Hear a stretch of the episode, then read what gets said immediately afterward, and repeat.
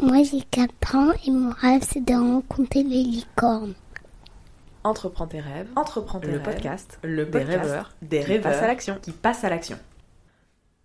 Entreprends tes rêves, un podcast de Mathilde Chevalier. J'accompagne les entrepreneurs à se mettre en action. Quelle que soit l'étape d'avancement de ton projet, je t'accompagne pour te mettre en mouvement. Rendez-vous sur Les Vedettes en scène. Épisode 2, Mathieu, j'ai rêvé d'être pilote de F1. Pilote de Formule 1. Football, Formule 1, réalité virtuelle. Quand j'ai vu les sujets de prédilection de mon invité, Mathieu Pourrière, directeur général de l'entreprise Tour Reality, à 7, j'ai ressenti une sorte d'appréhension à l'idée d'aller l'interviewer.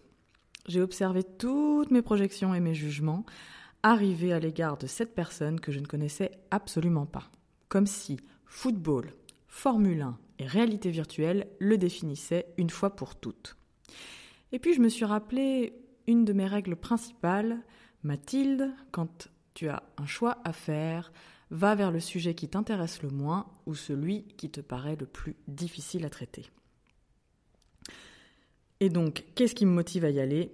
Au mieux, une belle rencontre surprenante, au pire, l'occasion de m'entraîner à interviewer et d'apprendre encore et encore à monter et préparer mon podcast. Et puis, quand Mathieu a commencé à me parler de son rêve, j'ai vite compris que nous avions bien plus en commun. Je suis donc allée à cette interview le cœur ouvert, avec la sincère envie d'apprendre à connaître mon invité au-delà de mes a priori. Et quel cadeau de découvrir quelqu'un en passant par la porte d'entrée de ses rêves. Bonne écoute. Alors, depuis que je suis petit, je suis passionné d'automobile. Quand j'étais petit, euh, vers l'âge des 7 ans, je commençais à me dire Ouais, je veux travailler là-dedans, je veux travailler là-dedans. Et j'étais un aficionado de regarder les grands prix de F1, les grands prix avec Michael Schumacher euh, et plein d'autres grands pilotes. J'ai cherché, j'ai cherché comment devenir pilote. Donc à un moment j'avais vu qu'il fallait faire pilote de karting à ses débuts. Bon, je voyais qu'il y avait des jeunes, ils devaient avoir 3 4 ans qui commençaient déjà. J'ai dit bon, moi j'ai 7 ans, je suis peut-être un peu en retard. Donc je cherchais, cherchais, cherchais. Je sollicitais mon père pour euh, participer parce qu'il y a, était à quoi 20 minutes d'un circuit de karting. Donc il n'y en avait pas très loin de chez nous. Et lui, il voulait pas forcément parce qu'il il avait peur. Um, if you have children one day, girl, boy, and they ask you to become a racing driver, what will be your reaction? I'll be like, ah, the weather's really nice. Lewis Hamilton, septuple champion du monde de Formule 1. um, Would it be an issue? I don't personally, currently, in the space that I want, would, I wouldn't want my kids to do that. I think naturally, if I was to have a kid now and they were, uh, the kids are growing up in that racing space, uh, I'm going to wait till the end of my career so that I'm in a more normal kind of life. On n'a pas trop envie que son enfant se blesse, donc euh, je le comprends. Et euh, jusqu'à mes 14 ans, j'ai toujours cherché et j'ai pu rencontrer euh, un pilote, bah, par chance mon pilote de F1 préféré, Lewis Hamilton, qui lui m'avait dit qu'il avait commencé très très très très tôt, dans, vers l'âge des 3-4 ans, où bah, ses parents n'avaient pas forcément les moyens et que, bah, à vrai dire, son père à un moment a carrément vendu la maison, ils ont hypothéqué, tout ça, et il lui a, il a mis énormément misé sur lui, ça a payé, hein, il est septuple champion du monde, donc ça, ça a payé, donc c'est un bon investissement, on va dire. donc, mais voilà, après, moi j'ai essayé de rebondir là-dessus, j'ai pu rencontrer des personnes de, de ce milieu, tout ça, qui m'ont dit, bah, je me suis pris un peu trop tard, donc j'ai essayé de, de retourner la situation quand même d'un point de vue positif. J'ai travaillé un moment dans une concession. Bon, c'est là que j'ai vu que c'était pas forcément quelque chose qui me plaisait. Donc, euh, j'ai cherché à trouver quelque chose qui me plaisait. Et moi, ce que j'entends dans ce que tu racontes, c'est que quand même très très jeune, tu commençais déjà à fréquenter ce milieu, à chercher, à rencontrer euh, quand même euh, des personnalités de ce milieu-là. Tu avais déjà cette euh, quand même cette niaque, Ah j'ai envie de dire. Une voiture que je rêvais dans mon enfance, qui, était, qui est sortie l'année de ma naissance, que j'avais en miniature, que j'ai toujours. C'est une voiture de collection que j'ai gardée depuis mon enfance. Et ça a toujours été un rêve. Et je savais que à la télé, on disait oui, les pilotes, ils habitent Monaco, ils habitent Monaco. Et un jour, j'ai dit, bah, faudrait que j'y aille. Donc j'avais fait un caprice pour y aller, à vrai dire, parce qu'à à 7 ans, on va pas vous dire, ouais, tu peux partir euh, comme tu veux là-bas. Donc j'avais fait un petit caprice pour partir, on était parti euh, en vacances. En se baladant, ben, je, je- je l'avais croisé, donc j'ai dit, ben, c'est une opportunité, j'ai pu le rencontrer, j'ai pu échanger. À ce moment-là, il n'était pas forcément autant connu que- qu'aujourd'hui, donc j'avais eu cette possibilité. Mais après, maintenant, si, si vous voulez aller à Monaco, vous y allez, vous allez toujours en croiser un. Quand il n'y a pas de Grand Prix, Ouais. vous pouvez les croiser parce que majoritairement, ils habitent tous là-bas. Et euh, par chance, c'est une ville où vous pouvez les rencontrer, ces pilotes, euh, comme si c'était des personnes lambda. Quoi. On le sait, Kylian, votre parole, elle pèse énormément. Est-ce que vous considérez que vous avez du pouvoir aujourd'hui? Les gens le considèrent. Mbappé. Les gens le considèrent et parfois ils le surconsidèrent parce que on pense que voilà c'est moi qui fais tout, c'est moi qui fais l'équipe, c'est moi qui dis qui doit faire, qui doit faire quoi. Mais quand bien même j'adore être investi et engagé, la base de tout c'est que je suis joueur de foot et il faut jamais se méprendre sur ce que je suis. Maintenant, euh, bien sûr que je suis un citoyen et bien sûr que j'ai des positions, bien sûr que j'ai des valeurs que je défends et j'ai des droits, j'ai des droits que je, veux faire valoir et, ça, ça je l'assume et je le revendique. Maintenant, euh, je, je me prends pas pour plus que je suis. Finalement, tu vas carrément à la rencontre de, stars.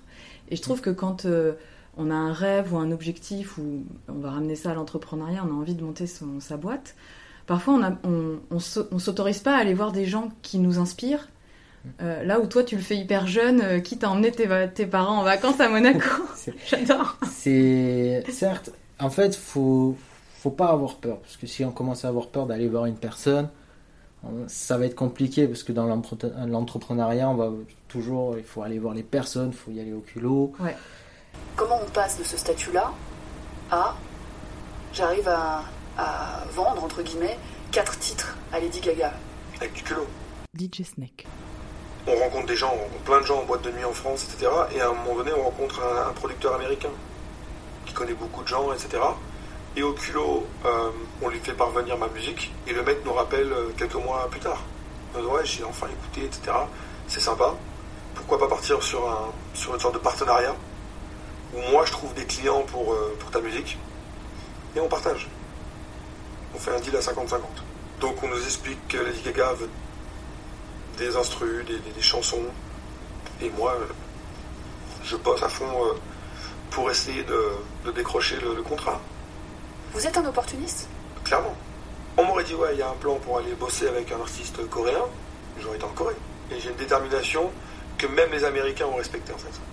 Quand ils m'ont vu dormir par terre dans le studio, on n'avait pas d'argent. On n'avait pas d'argent pour manger, c'était ric-rac, euh, les hôtels, on dormait à 4-5 dans la chambre. Il fallait qu'on se démerde. Ils ont respecté ça, ils ont dit ok.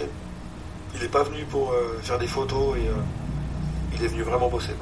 Et parfois j'ai voulu euh, tout arrêter. À un moment donné, je me dit c'est trop dur, on va, va jamais y arriver. Et finalement, j'ai pris une douche et je suis reparti. faut être audacieux, tout ça. Et ben, moi, ça a pu fonctionner à plusieurs reprises. Ben, parce que j'ai eu cette chance aussi de pouvoir être confronté à des personnalités. Parce que j'avais travaillé dans une agence de location de véhicules aussi sur la Côte d'Azur. Où là, j'étais en contact permanent avec de très grandes personnalités. Que ça soit à l'échelle nationale, internationale. Donc, ça, il y avait énormément de pression. Mais à la fin, j'avais perdu cette pression parce que je considérais ces personnes comme des personnes lambda, même si c'était des personnes qui, qui représentaient peut-être des pays, tout ça. Donc c'était pour ça. Donc euh, ça- moi, ça m'a permis de pas forcément faire de distinction entre une personne lambda et une célébrité. Mm. Ça m'a permis de faire ça.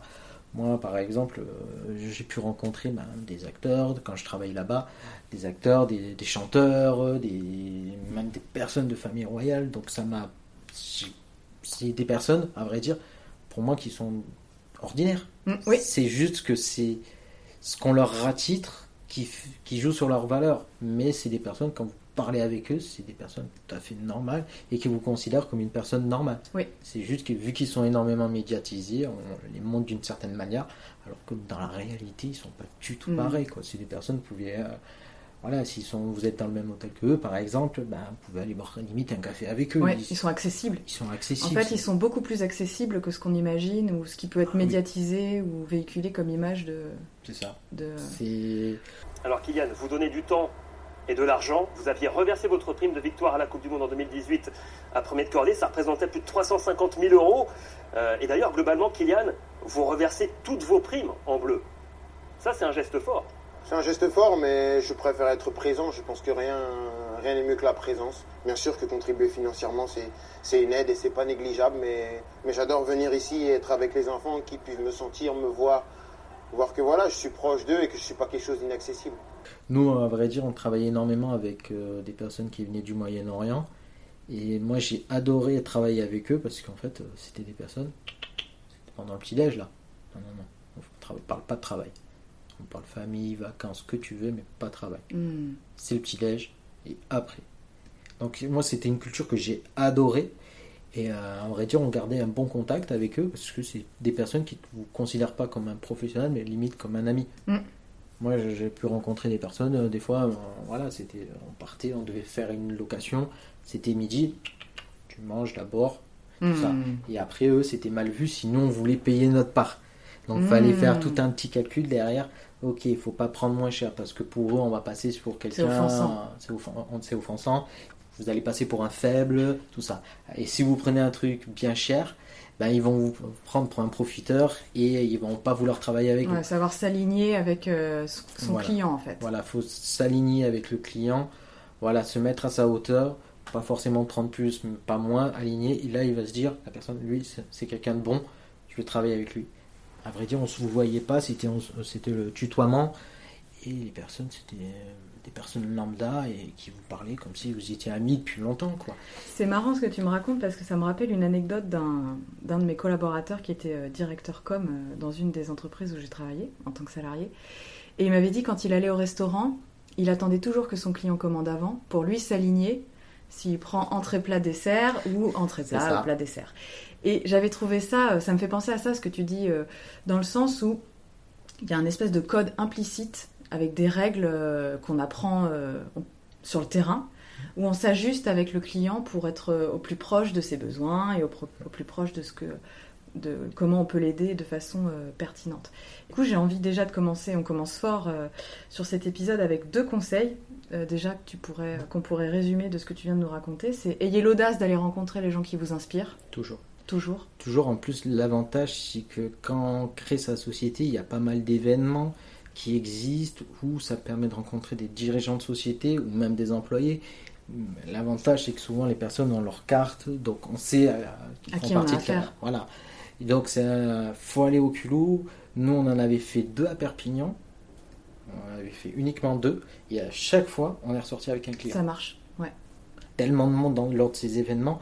On a vu 4-5 personnes, mais sur ces 4-5 personnes, il y a une personne qui a signé. Ouais. Et c'est des clients fidèles, parce qu'ils ont réitéré après. Et du coup, euh, premier conseil et première invitation de, de cet épisode, c'est si vous avez envie de rencontrer quelqu'un qui vous paraît euh, être une star, euh, vous la contactez dès la fin de l'épisode. Là, on y va, on y va au culot. Et euh, le deuxième conseil euh, que j'entends, et la du coup deuxième invitation, c'est euh, d'aller au-delà de sa timidité, mais on en reparlera. Quand vous étiez enfant, euh, vous étiez très timide. Comment est-ce que vous camoufliez votre timidité. En fait, c'est une angoisse pour moi de d'aller à une boum et de et de danser avec des filles devant tout le monde et de genre moi il fallait pas me parler de, de piste de danse en fait. Je pouvais pas c'était euh, j'étais très réservé.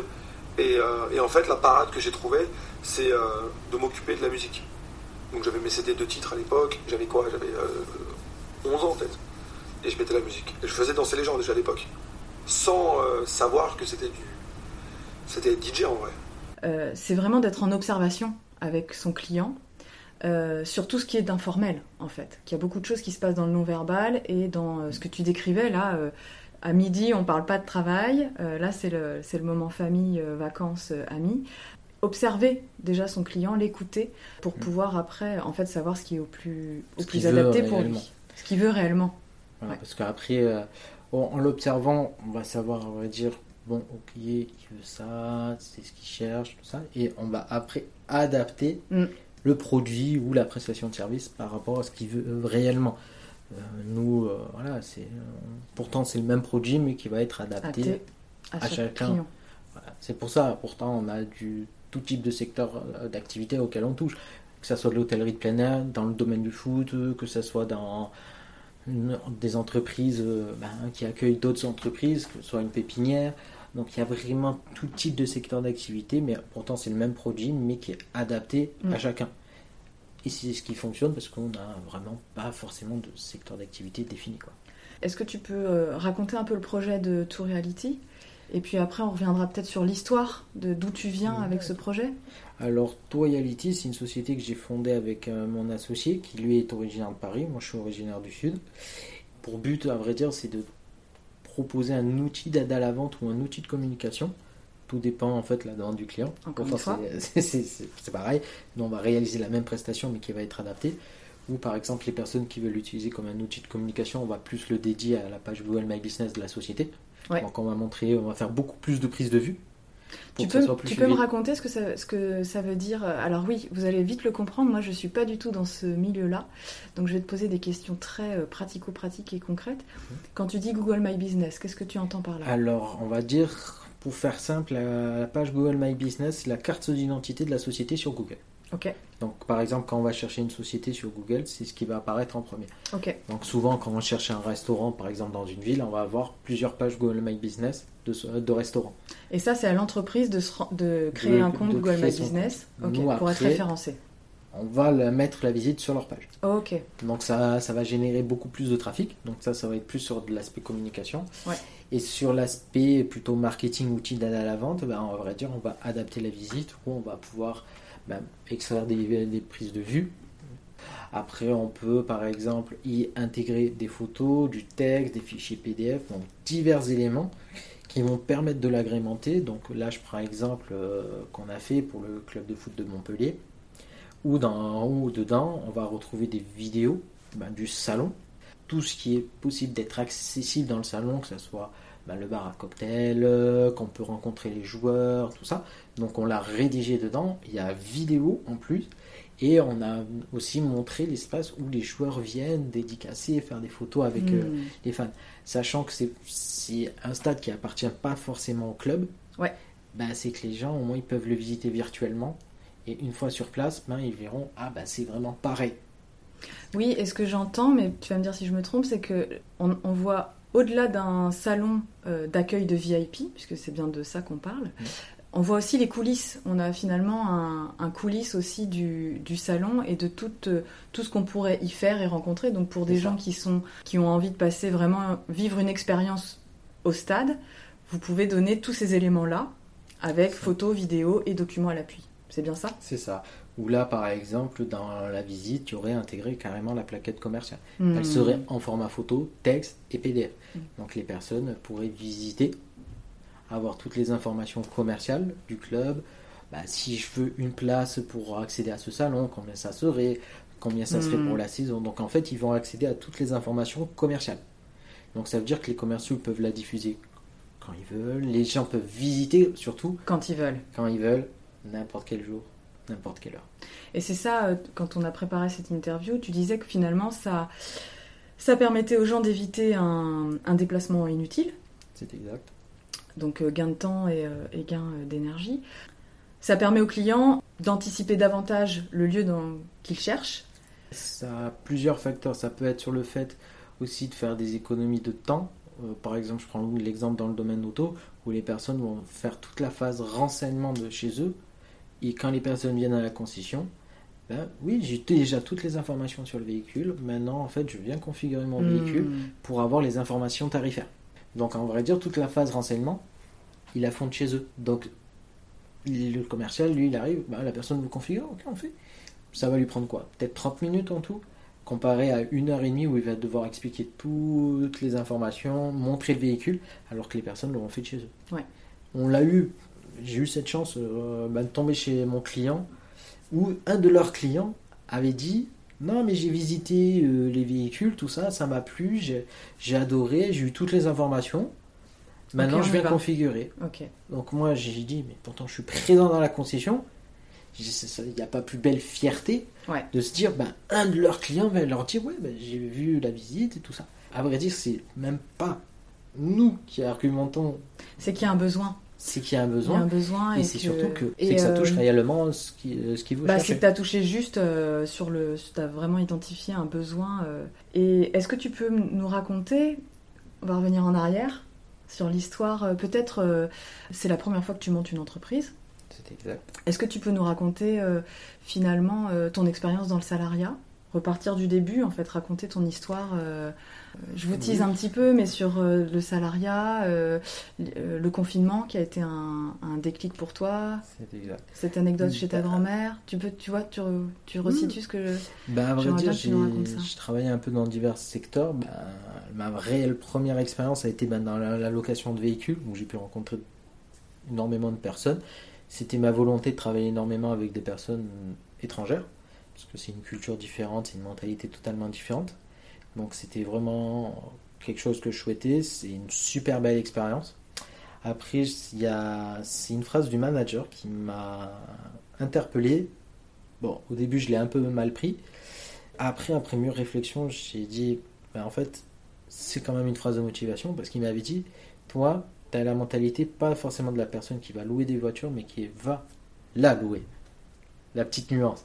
Il m'avait expliqué, toi, t'as pas forcément la, la tête à l'emploi, comme il a dit, Ouais, mais plus à créer de l'emploi. ouais. Parce que tu sais le besoin, parce que c'est plutôt toi qui. a- Parce que toi, t'es passionné d'automobile, Mm. donc tu te mets à la place de quelqu'un qui pourrait en acheter une. Et T'avais bien il- cerné, hein. Voilà, il m'avait bien cerné.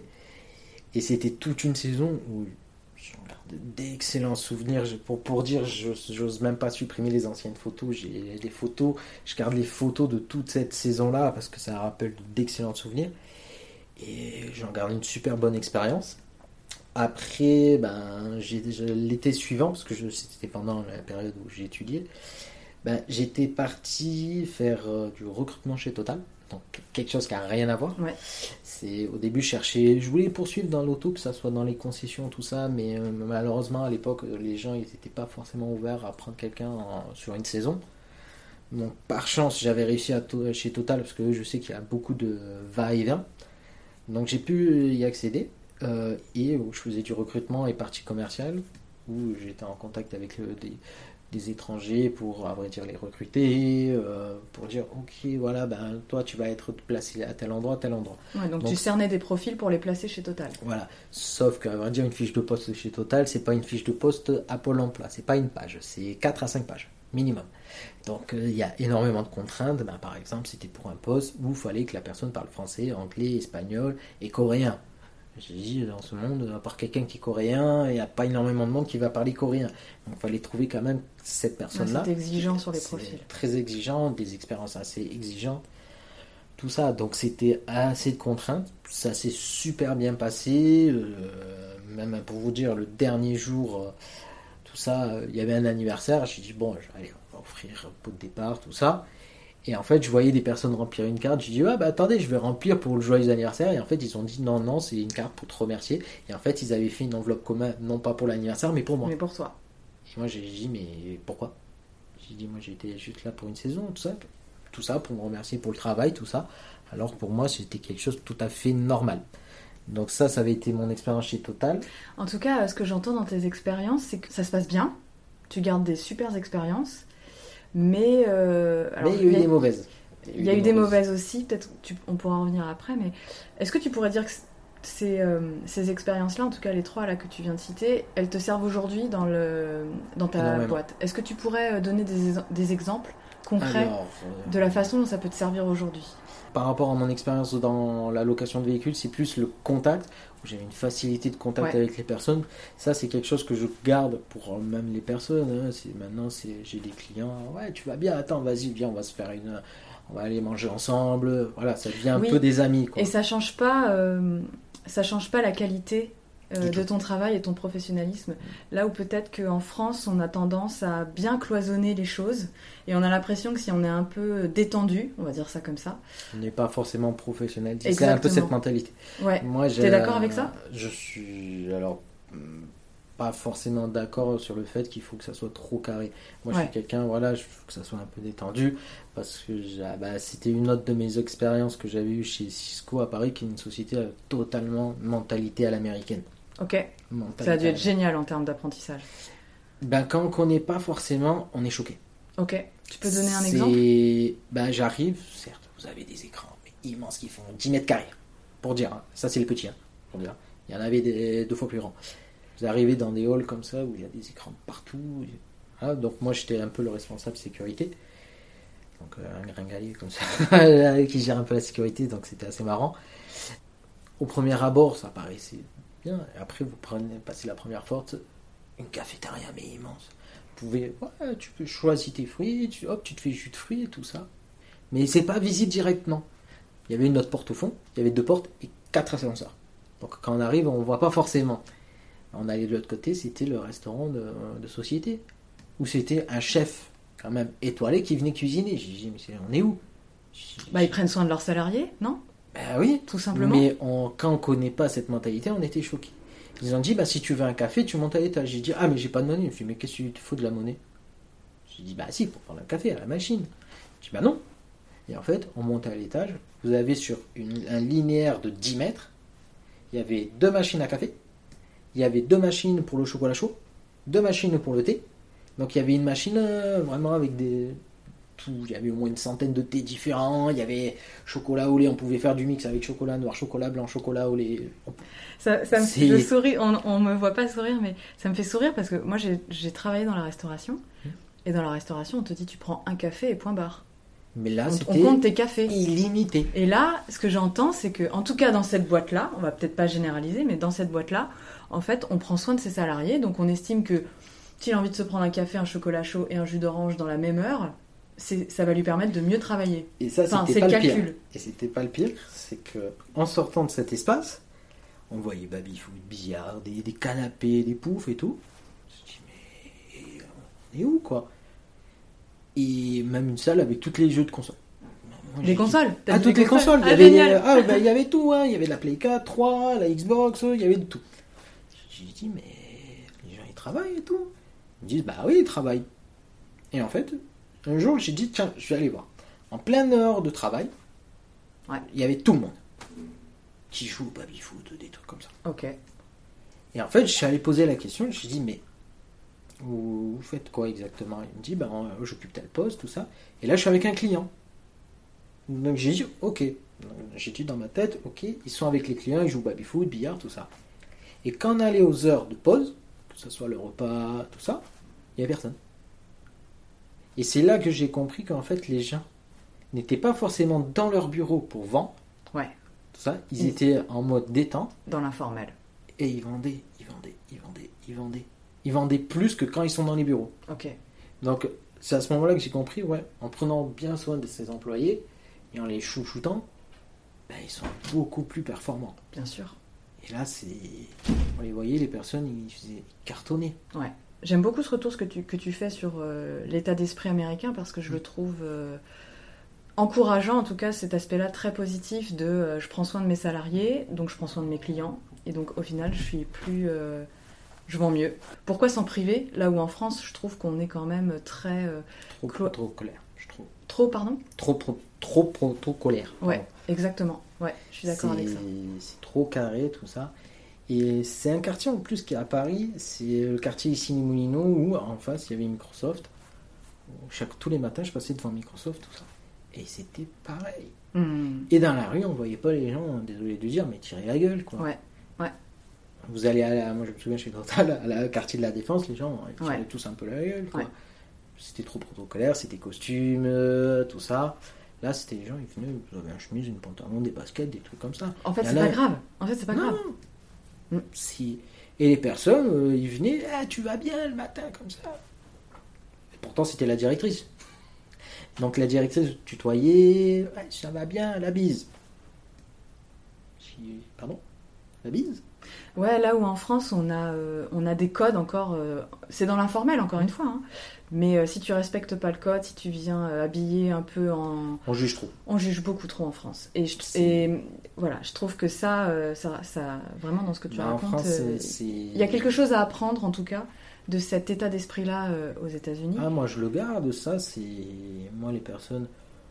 Je m'en fiche qu'il soit habillé en jean troué ou autre comme ça. S'il est compétent. Il dit ça parce que j'ai un jean troué pour l'interview. Non, du tout. J'ai même pas fait attention pour dire. Mais voilà, c'est si une personne, je vois qu'elle est compétente, peu importe Bon, sa tenue, sûr. moi je fonce. Moi, là, par exemple, là, je suis en contact avec un agent co qu'on va recruter. Ben, la personne, elle a peut-être 50 ans. Même elle, elle me dit, j'ai 50 ans. Je lui dis, mais moi, je lui dis, je vais être franc avec vous. Je m'en fous complètement. Mais c'est un- encore une fois, mais on va encore une fois, j'ai un collaborateur euh, qui avait la cinquantaine passée et qui, euh, qui était plus très à l'aise euh, euh, dans la boîte. Et il il quand on en parlait, il me disait mais j'ai j'ai 50 ans passés, tu te rends pas compte en fait, personne va vouloir de moi. Mais en fait, est-ce que tu te rends compte de la valeur que tu as avec tout Tout le- le- l'expérience. toute l'expérience, le background. En plus, bon, je vais pas rentrer dans le détail de sa carrière, mais c'était quelqu'un qui avait été au poste. Euh, il se reconnaîtra s'il il écoute l'interview. Et j'étais désolée en fait d'entendre ça parce que ouais, à 50 ans, t'as une expérience de, de- notable en fait. Euh, là où, où jeune, t'as d'autres qualités, mais à 50 ans, rien n'est fini quoi. Et euh, c'est Ah, important de, de savoir repérer ça quand tu embauches quelqu'un. Bah, moi, j'ai vu, c'est surtout sa mentalité, tout ça. Là, j'ai eu juste avant l'interview, à vrai dire. Il me dit, bah, j'ai déjà eu 10 rendez-vous. Je suis, attends, attends, attends, ça, ça fait à peine une semaine qu'on s'est appelé Ah ouais. pour, euh, et on n'a pas encore signé le contrat. Il me dit, ouais, mais j'ai déjà eu 10 rendez-vous. Telle détermination. J'ai dit, mais vas-y, on signe quand On signe tout Signe de suite. quand Moi, j'avais, au début, je cherchais des agents commerciaux, mais les jeunes, ils veulent pas forcément. Ils veulent une sécurité. C'est tout à fait compréhensible. Mais là, voir qui, qui non, non, non, la commission, c'est tant, c'est tant, ça sera pas plus. Je lui avais proposé même des indemnités kilométriques et tout. hein. Non, non, non, non, non, ça reste tant. Non, ça lui plaît, ça lui plaît de travailler chez toi, donc pour lui c'est ok. Bah, moi, ça m'a un peu interpellé, parce que je me suis dit, bah, je m'attendais pas que, qu'on lui refuse quand même des indemnités qu'on lui proposait et qu'il refuse. Donc on s'est dit, bizarre. Bah c'est que son, c'est que son, sa motivation elle est ailleurs. Bah, on voyait quand, quand il parlait qu'il aimait ce qu'il faisait, et c'est ce fait-là que j'ai dit, lui, c'est le bon. Parce qu'il aime ce qu'il fait, et comme je dis assez souvent, il n'y a pas plus beau métier qu'un métier par passion. Et ça, je le dis assez souvent. Mais justement, ça me permet de faire une excellente transition parce que, euh, bah, tu vois, encore une fois, on a dévié, on a dévié, mais euh, je voudrais revenir sur, euh, sur ton parcours parce que tu étais dans le salariat, tu racontes que tu as des très belles expériences, mais finalement, il y a un moment donné où tu te dis, en fait, c'est- pas ça qui me permet de vibrer. Il y a eu un déclic, en tout cas pour toi, petit à petit. Est-ce que tu peux raconter ce déclic Alors ça a euh, commencé réellement... où tu te dis, j'ai envie de faire autre chose.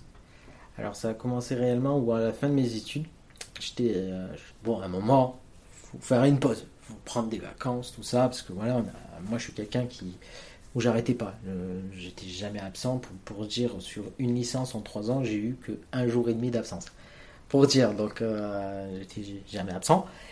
Et j'ai dit, ben, je veux en profiter. Et en fait, quand je suis parti en vacances ben, à Monaco, pour euh, essayer d'aller voir euh, des personnes, tout ça, euh, parce que j'aime bien aller me déplacer, rencontrer des, personnes pour découvrir un peu leur parcours aussi. Et à ce moment-là, ben, on m'appelle, mon grand-père était en très mauvaise santé, donc je suis vite rentré. Je suis parti sur la route, ben, j'ai appris son décès. Donc ça a commencé un peu être une chute. J'avais essayé de trouver du boulot, j'arrivais pas, j'arrivais pas, c'était une descente aux enfers. Je suis allé monter à Paris, ça se passait super bien, belle mentalité, ça s'est super bien passé. Bon, c'était en dehors euh, du boulot que ça se passait mal par rapport à l'hébergement, tout ça.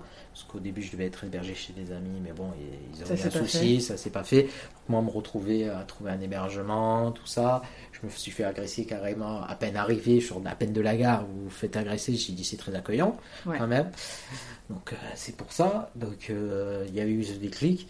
Puis euh, vers la fin d'un, euh, vers la fin du mois, euh, on m'appelle, ton grand-père a refait une chute, tout ça. Donc j'ai dit non non non, j'ai déjà perdu un grand-père, j'ai pas envie de voilà que ça ça fasse pareil, que je suis obligé d'écourter tout ça. Donc j'ai dit bon ben j'arrête, je vais essayer de redescendre, trouver un boulot tout ça pour être assez proche de lui, parce qu'on sait jamais, hein, ça peut arriver très vite. Et donc j'avais essayé de trop chercher, j'avais trouvé dans le gaz, tout ça, on faisait du porte-à-porte. Bon, j'en garde de bons souvenirs et des mauvais aussi, parce que je faisais du porte-à-porte, donc je me prenais des insultes, des propos même racistes, hein, pour dire. Donc euh, j'en ai pris, j'ai eu des menaces de mort, des trucs comme ça, donc ça, ça forge d'un côté. Bon, Mais bon, t'as pas un envie peu de- dessus Ouais, aussi. mais t'as pas envie de rester là-dedans en tout cas. On n'a pas euh, forcément envie de, rentrer là, de rester là-dedans parce qu'on voit, moi j'étais dans les énergies, donc c'était tout ce qui était euh, l'énergie, électricité et gaz. Sauf qu'à la télé, on n'arrêtait pas de vous dire, euh, voilà, vous, c'est de l'arnaque, c'est de l'arnaque, c'est de l'arnaque. Alors que moi j'avais tout, j'avais la carte professionnelle, j'avais tous les documents pour attester. Et malgré ça, on subissait des menaces. Il y avait des personnes qui avaient été arnaquées, je suis passé une semaine après derrière eux. Ben, euh, on a eu un- quelqu'un qui est sorti avec un fusil, donc euh, c'est quoi? On part en courant et on, on se fait tirer dessus, ouais, quoi ouais. ou on reste, tout ça, et euh, donc on, ben, on perdait une journée de boulot parce qu'on rattrapait les choses, on expliquait, bon, on pouvait faire ça, ça, ça, on essayait de rassurer les personnes, même si c'était pas forcément notre boulot, mais on a perdu des journées et des journées, parce qu'en fait, il y en a plein qui se sont fait arnaquer, et nous, on passait derrière pour Hmm. devoir rattraper. quoi. Et ça, pour toi, euh, ce travail-là particulièrement, euh, en plus du décès de ton premier grand-père et de, de l'état de santé de ton second grand-père, il y a quelque chose qui se passe pour toi où euh, tu te dis, Ben, bah, en fait, euh, ça se passait mal. euh, ça se passe pas bien. Ça se passe pas bien pour dans tout ça, parce que moi j'ai dit, ouais, mais je perds mon temps à, à faire tout ça. Donc je ne chiffrais pas pour eux aussi, parce que je, passais plus de temps à devoir rattraper le- Oui. ce que d'autres avaient fait. Et c'était important Ça. pour toi d'être performant. Ben, que je tu voulais faisais. pas partir que les personnes aient une ima- mauvaise image de moi, à cause d'autres personnes. Mmh, ouais, moi j'arrivais derrière, ah ok, il s'est passé ça, ça, ça, ça, ça. Moi, il faut que le client il parte avec le sourire, qu'il soit satisfait du travail, tout ça. Nous, ça nous est arrivé euh, que le client, ah bon, il y a, il y a ça, c'est possible de refaire? Pas de souci. On refait pour que le client soit satisfait. Pourquoi? Parce qu'un bon client satisfait, il va vous recommander auprès d'autres personnes. On est bien d'accord. Donc ça va faire le bouche à oreille, bouche à oreille, bouche à oreille. Et on en parlait en préparant l'interview. Le bouche à oreille, c'est peut-être la meilleure communication qu'on puisse faire. C'est la meilleure. Si tout le monde est satisfait, on te recommande et potentiellement on te rachète euh, une prestation parce qu'on a bien travaillé. Donc je dirais que c'est un, un conseil très pratico-pratique, euh, chers auditeurs, euh, c'est être euh, s'assurer que tout s'est bien passé avec son client, en tout cas faire le maximum pour que ça se passe bien, et que quand bien même il y a un raté, il faut le comprendre Il faut le corriger. et, et c'est ce que tu fais là, en fait, simplement, euh, Ah avec beaucoup d'humilité, on s'est trompé, tant pis, on, on se Moi, rattrape. je, dis toujours, c'est on apprend de ses erreurs. Je prends l'exemple de quand on était enfant, quand on a appris à marcher, ben, on est tombé, on s'est relevé, hop, on est tombé, on s'est relevé, mais on, a tout, on a réfléchi à comment faire pour ne pas retomber. Pour refaire, ouais. Et là, c'est pareil, ben, ok, j'ai fait une petite erreur, comment la corriger pour ne pas la reproduire et réussir? Du coup, tu as ces, ex- t'as ces expériences-là qui se passent pas très bien, et il y a le confinement qui arrive par-dessus. Alors, bah, quand il y a eu le confinement, en fait, j'ai décidé euh, bah, d'arrêter à, à travailler parce que j'ai dit ça, c'est pas possible euh, tout ça de continuer là-dedans. Donc, j'avais décidé d'arrêter pile le jour du confinement. Le contrat s'est Un arrêté. joli hasard de Euh, la vie. Le, le 18 et le lendemain, paf, confinement. Mon grand-père a refait une chute à ce moment-là, comme il avait fait euh, quand je suis parti de Paris. Et complication sur complication, tout ça, donc je le perds. Donc moi, c'était encore une descente aux enfers. Et j'ai dit, mais je peux pas laisser ma grand-mère. Ah, parce que ma grand-mère euh, connaissait mon grand-père depuis des années et des années, depuis sa jeunesse en fait. Donc quand on se retrouve du jour au lendemain seul, Sans l'amour de sa jeunesse. c'est très très très très dur et euh, bon, je pas, euh, dire, je peux pas dire je, je sais ce qu'elle ressent parce que j'ai pas son âge, mais ouais c'est très très très très dur et donc euh, moi j'étais là, bon, j'espère que pas m'arrêter par rapport à ça, mais voilà je respectais pas forcément le confinement où j'allais la voir par, pour aller la soutenir, euh, Ouais. l'aider, Elle habitait à tout 10 ça. minutes de chez toi, donc Voilà. c'était euh, possible. Donc euh, Et voilà. tant pis, c'est passé. Hein. C'est fait, Voilà. et c'était important pour toi de le faire. En fait, Bah, c'est ça moi que je retiens. En fait, euh, il y a un moment donné, il faut être là pour ses proches. Ben, on ne sait pas ce qui peut se passer. Ouais. Parce qu'il y en a qui vont pas forcément su- supporter la solitude et on ne sait pas ce qui peut se passer. Mm. Ça peut aller très vite. hein, il y a un- Voilà. Et du coup, pendant que tu passes du temps avec ta grand-mère, tu Ben, lui je- parles je- un peu de ce qui te traverse. Pour éviter de parler de mon grand-père, pour essayer de lui changer les idées. Et c'est à ce moment-là qu'elle m'a énormément parlé de son père. Donc euh, son père, euh, elle m'a dit, ouais, il était un peu comme toi, il avait du mal à trouver tout ça. Il se cherchait, ouais. il se cherchait. Et elle m'a dit, ben, un jour, ça lui a pris, il a dit, ben, je vais monter une société. Et il a monté sa première société qui était euh, la vente de pain de glace pour les, les maraîchers, tout ça. Donc j'ai dit, bah ouais, tout. Et donc ça s'est pas mal développé, parce qu'à l'époque il n'y avait pas les frigos, tout ça, donc euh, il vendait énormément. Ça fonctionnait très bien. Et après, bah, il a créé un autre commerce, puis un autre, puis un autre. Il s'est déployé. Il s'est déployé. En tout, je crois qu'il avait 4-5 euh, établissements. Donc j'ai dit, ah ouais, ouais. Et il m'a dit, elle- il était le plus heureux. Elle me disait, il, il se prenait pour un Mac. Donc moi, ça me faisait rire. C'était le, le- le patron, quoi. C'était le patron de la ville, il se prenait pour le patron de la ville, tout ça. Donc moi, ça me faisait bien rire. Parce qu'il y a une photo. euh, ça, chez- elle est toujours au-dessus de la cheminée et tout ça. Et ça me Ah, fait chaque fois rire Décris-moi cette photo, j'adore. où en fait il est sur sa chaise avec la grosse chaîne en or, le petit pavois d'or bien sétois, comme ça en mode Mac. Et là, ça résumait vraiment ce qu'elle disait, parce que chaque fois je la vois, je me dis tiens, c'est le Mac. Et moi, ça me faisait rire parce que chaque fois j'ai cette référence en tête et j'ai pas forcément la référence société. Donc ça me fait rire. Mais elle me dit ouais, euh, t'es le plus heureux. Et après, elle m'a expliqué bon, à cause d'un stagiaire voilà, qui a fumé dans la voiture, tout ça, bah, ça a pris feu. Et voilà, la société avait fermé.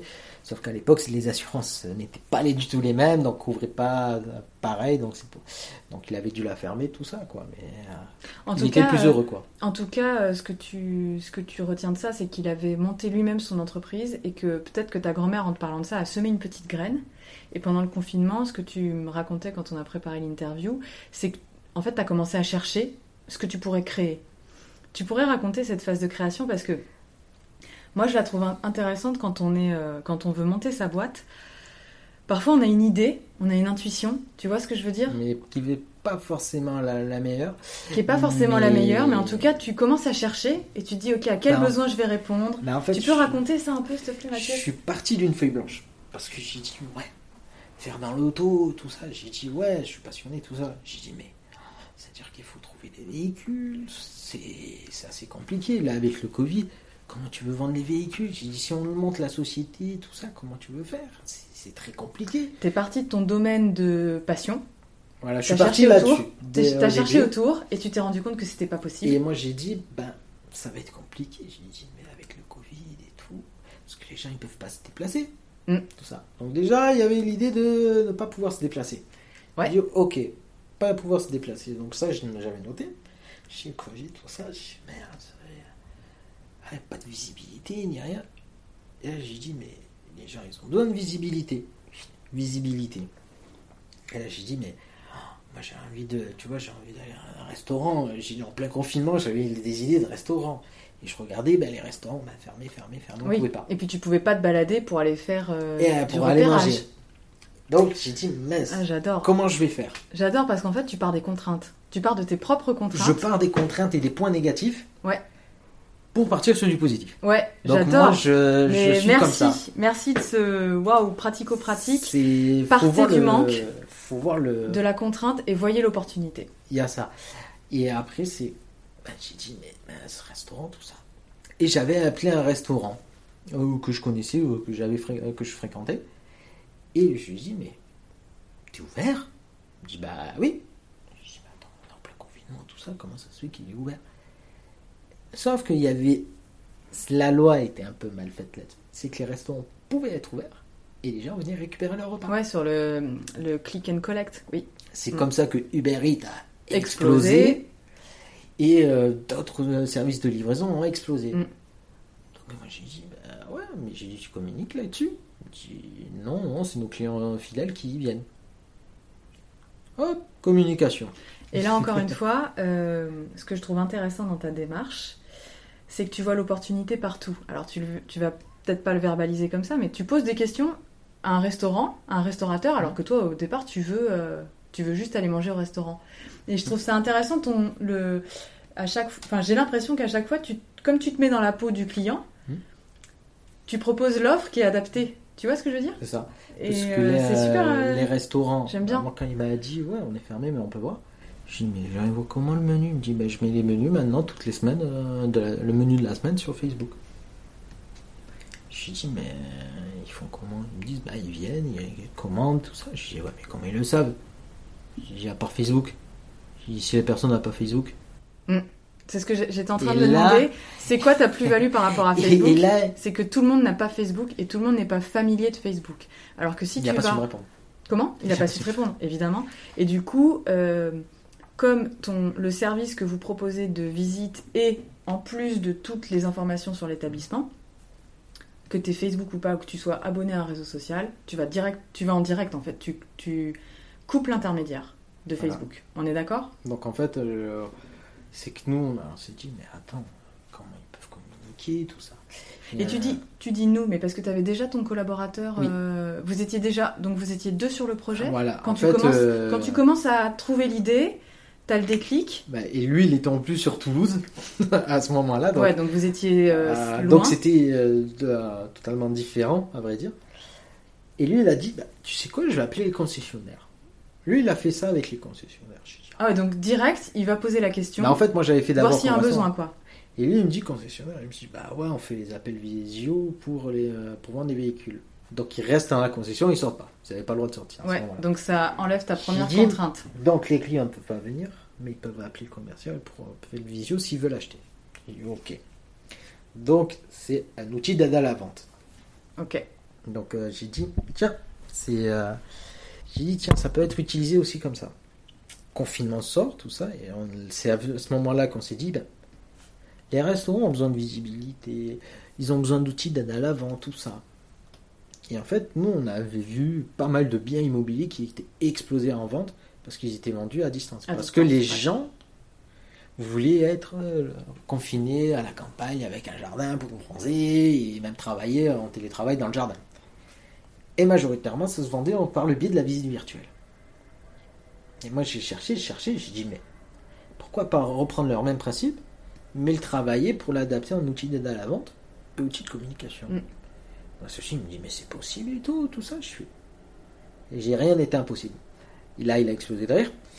Ouais, mais tu vois, je t'arrête là-dessus parce que euh, je trouve ça hyper intéressant. Moi, quand j'accompagne les entrepreneurs sur euh, justement cette étape-là de l'idée, il y a un exercice que je leur propose, c'est si tu n'as aucune limite financière, humaine, de temps, d'énergie, de tout, tu peux travailler 24 sur 24, tu as ton budget pour 4 ans, quel projet tu montes? Et ça, Ah. tu vois, ça ouvre tellement le champ des possibles. Là, c'est un mauvais conseil que je donne. Mais moi, par exemple, j'ai fait un peu cette bêtise que j'ai eu du mal à corriger. Bah justement, raconte-nous. C'est que je travaillais sur le projet de 9h du matin à 4h du matin non-stop.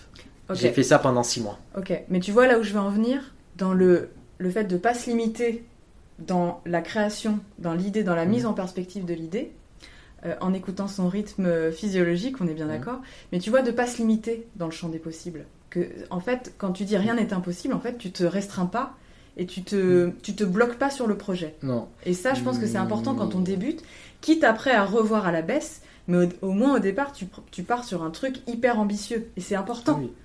Avoir travaillé autant, certes, ça m'a permis d'avancer assez rapidement sur le dossier. Mais tu t'es endetté en sommeil de, de, Il m'a fallu un an pour récupérer. Voilà, bon. Il Alors, deuxième conseil, chers auditeurs, écoutez votre rythme. Mais ça, ça fera l'objet d'un épisode. Faut être. Écoutez. euh, Après, j'ai réussi à me réguler.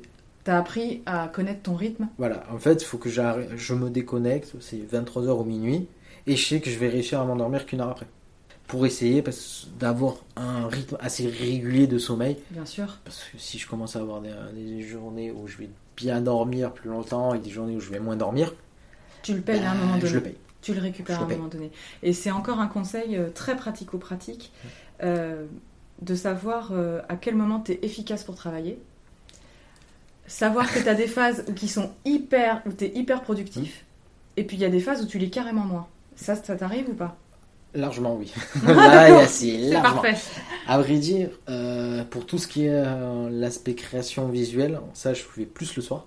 Ouais. Parce que j'ai beaucoup plus d'idées le soir, tout ça. Donc souvent quand je rentre à la maison, j'allume l'ordinateur. Et tout ce qui est création, création, création, création, je le fais à ce moment-là. Ok. Et c'est là où j'ai souvent les idées qui fusent. Après la journée, c'est plus la tête, euh, partie commerciale, tout ça, où là j'ai des idées où ça s'arrête pas. Là par exemple, hier en quoi en une heure, j'ai passé trois appels où Ouais, les personnes. T'es plus efficace sur les appels Bah, euh, bah, journée. J'avais enchaîné trois appels où les personnes, ok, ben on va organiser un rendez-vous. Et euh, tes rendez-vous, et par exemple, tu sais à, à quel moment de la journée tu es plus efficace pour tes rendez-vous, j'imagine. Je les focalise plus le matin. Voilà. Je les mets que, plus ouais. le matin parce qu'après, on s'en rend pas compte. Je dis, ouais, c'est un rendez-vous, tout ça. Mais un rendez-vous, il va nous épuiser. Ouais. Il va euh, nous épuiser parce qu'on se sera déplacé pour aller au rendez-vous. Ouais. Après, il y a le retour. la, la personne, elle, elle s'est pas, elle s'est pas déplacée. Ouais, on est bien Nous, il faut d'accord. euh, compter le parcours avant, le parcours après, le rendez-vous. Le débrief, tu. Voilà, après, la tu- synthèse. La Par synthèse, chance, j'ai- effectivement. j'utilise un logiciel qui me permet direct lors du rendez-vous, tac, tac, tac, j'écris. Donc je le fais en même temps. Comme ça, au moins pour chaque client, je vois ce qu'il veut. Mon associé peut voir aussi. Et après, nous, on génère le devis par rapport à ça. Mm. Et qui va être joint dans sa fiche. Donc, en vrai dire, il y a une synthèse qui se fait.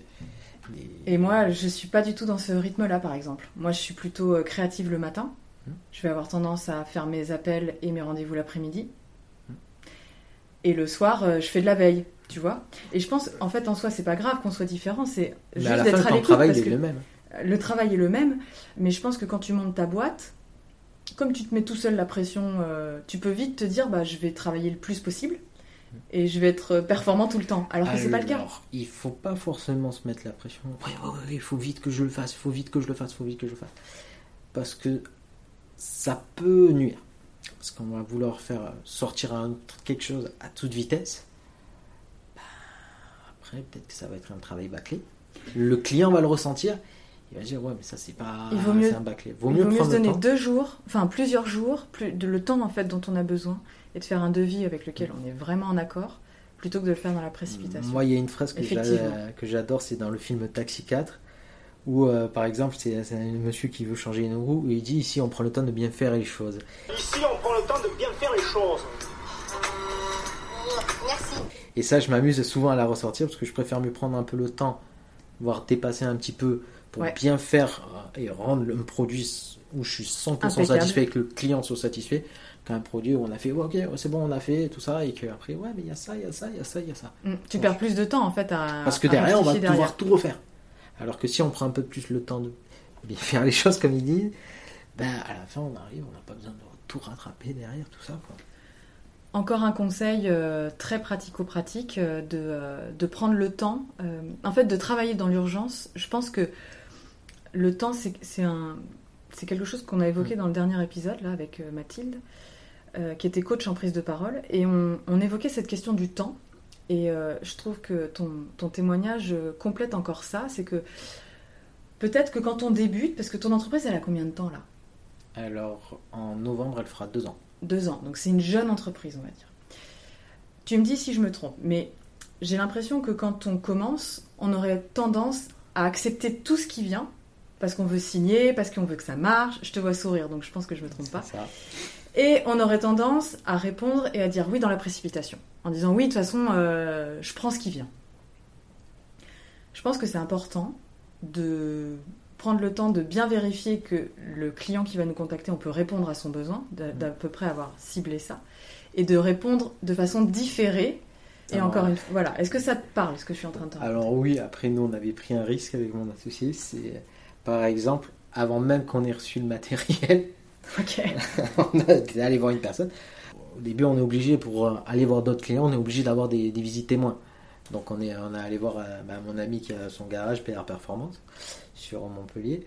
On n'avait pas encore reçu la caméra, on a dit, elle devait arriver le jeudi.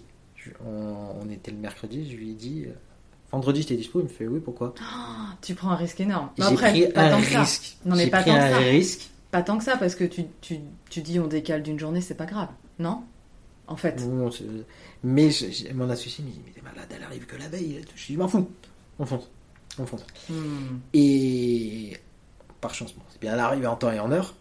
Ouais, Euh, mais t'as pris un risque. Mais on devait pas, je la réceptionnais pas chez moi. J'avais appelé le livreur en fait pour pas la récupérer chez moi. Parce que si je devais la récupérer chez moi, T'étais trop chaud au niveau du temps. en fait, lui il déposait le papier et je pouvais la récupérer que le vendredi. Ok. Donc j'ai dit non, non, non, non. Envoyez-moi par mail le papier, je viendrai la chercher jeudi. Directement au local. Sauf que le local, il était à 10 minutes en voiture de là où c'était. Donc on a reçu la caméra. Je regarde mon associé, je fais, je fais tu veux y aller maintenant? Je fais, j'ai souri et il a compris, on est parti direct. Donc Mais, on a euh, fait direct le test. C'est intéressant ce que tu dis sur la prise de risque. Euh, bon, là, faut. c'est, là, c'est une petite prise de risque. Euh, On en a fait faut- une grosse aussi. il faut évaluer, bah, tu vas me la raconter après. Mais euh, c'est quoi ton. Du coup, la question que j'ai envie de te poser, c'est c'est quoi ton rapport au risque? Ben, C'est quoi un risque pour toi? Parce que un risque pour toi, c'est pas la même chose qu'un risque pour moi. Et comment t'évalues ça? Ou tu Alors- dis, ok, je prends le risque. Là, j'y vais. Alors, il peut avoir le risque pour l'image, pour- d'un point de vue financier, tout ça. Nous, par exemple, quand on a été sollicité par le, par le club de foot de Montpellier, nous, on s'attendait pas, on connaissait pas le secteur, on était dans un flou, mais des plus total. Donc, on avait un peu cette crainte de connaître ce secteur d'activité, tout ça. On s'est dit, qu'on n'a aucune connaissance du secteur. Ouais, on va ça. passer pour, euh, pour des incompétents. Donc on a dit bon, on a dit c'est pas l'image parce que Montpellier c'est un club qui est assez renommé, tout ça, ils ont été champions de France, tout ça. Donc on s'est dit bon, ça c'est pas un souci. Mais qu'est-ce qu'on peut leur apporter? Euh, Si derrière eux ils utilisent, que- qui ça peut se toucher derrière? Donc on se pose plein de questions. Et à un moment j'ai dit à mon associé, je fais, on fait quoi? Je dis moi, il veut le faire, il n'y a pas de souci. Je dis mais après derrière, on peut pas chiffrer par exemple les retombées, on peut pas se dire bah, quelles retombées on peut avoir parce qu'on n'a aucune connaissance. Hmm. Il me dit, il me regarde, il me fait, toi t'en penses quoi? J'ai dit, moi j'aime bien le goût du risque, tu le sais. J'ai dit, qui ne tente rien n'a rien. J'ai dit, allez go. Et ben ça nous a permis de rencontrer énormément de personnalités. Euh, ce partenariat, il nous a énormément apporté, que ce soit en visibilité. Ça nous a consolidé aussi notre image parce que les gens ils disent Ah ouais, vous êtes partenaire du MHSC, Ouais. vous n'êtes pas n'importe qui. Avec un partenaire de notoriété, ouais, c'est important. euh, la société n'a même pas dedans. Quand on leur dit elle n'a pas dedans, elle fait Ah bon? Je dis Mais comment ça se fait que vous avez pu travailler avec eux? Donc les gens, ils se disent Ah ouais, c'est des petits jeunes qui ont travaillé quand même avec eux. Hmm. Tout de suite, Et ça ça, ça nous a ouvert des portes. Et ce que j'entends dans ce que tu dis, encore une fois, ce que j'entends dans ce que tu racontes, c'est qu'il y a eu le culot d'aller sur des personnes de notoriété. Mm. On prend le risque et puis on y va et on verra bien, en fait. C'est c'est ce qu'on a fait, et pourtant c'est eux qui nous ont sollicité ça, et je les en remercie encore, parce que même moi je m'y attendais pas. Mais Ça nous a permis d'ouvrir des portes. On a eu. Mais c'est euh, génial parce que vous n'avez pas du tout ce. On entend souvent dans l'entrepreneuriat et je pense que ton binôme avec ton collaborateur est hyper important parce que vous vous boostez euh, mutuellement. Mais tu vois, quand tu montes ta boîte, tu t'interdis des clients. Tu te dis, bah non, je vais pas essayer, je vais pas aller vers lui parce que bah, j'ai que deux ans d'entreprise, je vais pas y aller. On, Moi, on tu vois, a refusé un partenariat après. euh, bon, je vais pas rentrer dans les détails avec eux, mais voilà, c'est nous on avait vu tout ça. Après, voilà. Tu le euh, sentais pas Tu le C'est pas que je le pas sentais pas. C'est quoi C'est que nous, voilà, on a fait certes le partenariat avec Montpellier, mais là, nous, on n'était pas forcément dans la même optique. Eux, c'était vraiment, voilà, à Montpellier, on a fait deux salons. Eux, c'était huit salons. Il y avait beaucoup plus de travail à faire pour euh, derrière, euh, à vrai dire, tout en partenariat. Nous, on est Tout en partenariat, c'est-à-dire. tout, à vrai dire, en échange de, de procédés. Ah, d'accord. Donc nous, on n'était pas forcément ouvert là-dessus parce qu'on s'est dit, ben ouais, il y a quand même 8 visites, donc il y a beaucoup plus de travail qu'à Montpellier, euh, qu'au foot. Ouais, et puis en échange de, de compétences. Donc après, on euh, savait pas, le rugby, à vrai dire, entre le foot et le rugby, c'est deux mentalités, mais qui n'ont rien à voir. Même leurs clients n'ont rien à voir. mhm. C'est euh, l'expression, pour moi, euh, pour le rugby, c'est copain comme cochon. Euh, le foot, ça restait dans un cadre assez professionnel. Donc on voyait vraiment cette distinction où par exemple pour le rugby, ouais, vous allez boire des, des pintes de bière, des trucs comme Ouais, ça. c'est en nature. C'est presque une rémunération Voilà. en nature. Ce qui t'intéresse pas. Peut-être qu'on peut revenir là-dessus parce que je crois qu'on l'a, on l'a dit avant de commencer l'interview. C'est que ton entreprise a, a deux ans. Là, tu te verses un salaire. Comment, tu, comment Pas ça se passe au niveau financier? Parce que du coup, peut-être que si ton entreprise, tu pouvais te rémunérer, un contrat comme ça avec un, un partenaire comme ça pourrait avoir d'autres effets indirects bénéfiques pour l'entreprise. Là, en l'occurrence, comme tu te payes pas de salaire encore, tu as besoin de réinvestir. Enfin, t'as besoin de réinvestir. Le, ben, c'est malheureux, mais pour une société, si elle veut vraiment se développer et euh, accroître sa notoriété, elle est obligée de- d'investir. Ouais. C'est malheureux, on est un peu obligé de nos jours. Et en fait, nous, le réel objectif, c'est certes pour le moment de pas forcément se verser de salaire. Après, nous, cet argent, à vrai dire, on le réinjecte, on le réinjecte, on le réinjecte. Et dans quoi tu investis, si tu peux en parler? Là, actuellement, on investit surtout dans des déplacements. Par exemple, à un moment, on était monté une semaine sur Lyon. Par chance, on était hébergé par la famille. Mais voilà, parce qu'on avait. euh, Donc tu te déplaces pour prospecter euh, Pas forcément. pour- alors, si prospecter et puis aller à des rendez-vous. Ou par exemple, on était monté une semaine sur Lyon parce qu'on était sollicité par le club de foot de Lyon. Ok. Ils nous ont sollicité pour ça parce qu'ils voulaient, ils pouvaient être intéressés. Pourtant, ils sont propriétaires du stade, tout ça. Oui, donc, tu m'en avais parlé. le bureau est leur bureau est quand même dans le stade. Mais ça pouvait les intéresser, tout ça. Le concurrent est passé devant nous, tout ça, mais c'est pas bien grave. Et comment tu fais pour te rémunérer là actuellement? Alors, il y a pas mal d'aides. Actuellement, nous, on touche des aides, que ce soit de Pôle emploi ou RSA. D'accord, donc tu es RSA Pôle emploi. Pôle emploi, c'est l'aide à la création d'entreprise? Alors, ça, c'est mon associé qui l'a eu. Donc ton associé à l'aide à la création d'entreprise, toi tu es aux allocations de chômage? Voilà. Euh, RSA, exactement. Euh, J'avais fait la demande parce qu'en fait, pour en venir sur le fait, l'aide à la création, ben, mon associé, lui, il avait fait la demande par le biais de Pôle emploi. D'accord. Et moi, j'avais fait la demande parce qu'en fait, quand on fait la demande du RSA, c'est un peu malheureux, mais on n'en communique pas assez. C'est qu'au bout de trois mois, on vous envoie un petit courrier pour vous dire Ok, soit tu crées ta société, Soit tu n'as plus de RSA. soit tu as t'es envoyé à Pôle emploi pour trouver du boulot. Ok. Donc j'ai dit Ok, moi je veux créer ma société. J'ai dit Ça tombe bien, j'avais déjà travaillé là-dessus. Et quand tu, c'est génial parce que du coup quand tu as cette euh, cette sollicitation du RSA, tu es en train de monter ton projet. J'avais com- avais commencé. Donc ça se goupille alors, super bien en fait dans le calendrier. C'est, j'avais commencé, ça faisait 4 mois que j'avais travaillé sur le projet, et en fait, au bout de ces 4 mois, Tu reçois le RSA. j'ai- j'avais la possibilité. Donc j'ai dit, ok, moi quand je m'étais renseigné, j'ai dit, ouais, ils aident à la création et tout. J'ai dit, mais pourquoi je le ferais pas? Après, ben, ça va m'aider à développer. Donc je, je fais la demande, tout ça, bon, ok, c'est accordé.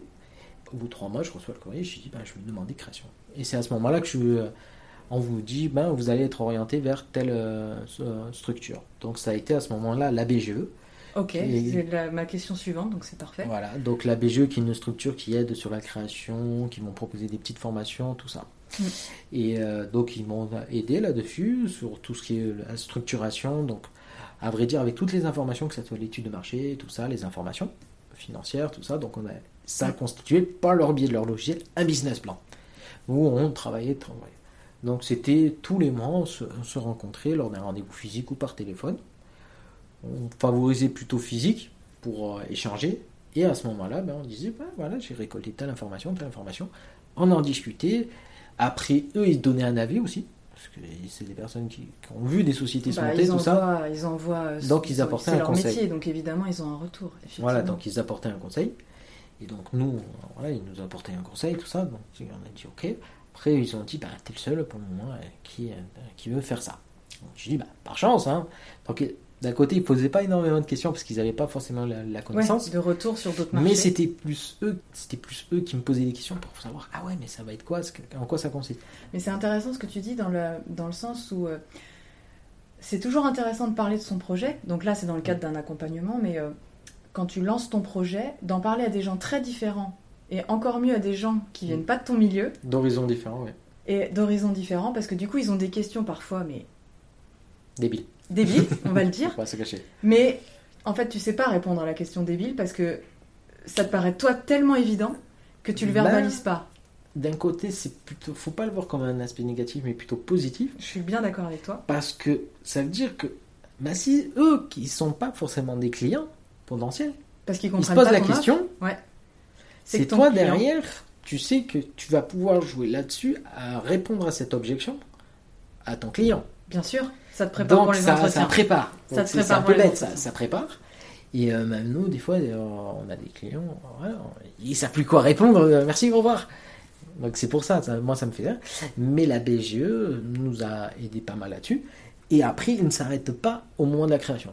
Ils vont vous dire, ok, Ils bon, on, voilà, on est en partenariat avec telle banque, telle banque, vous pouvez aller les voir, ou sinon vous pouvez aller voir d'autres. Après, ils nous ont dit, voilà, il y a Initiative Taux qui existe, qui peuvent vous faire un apport au prêt.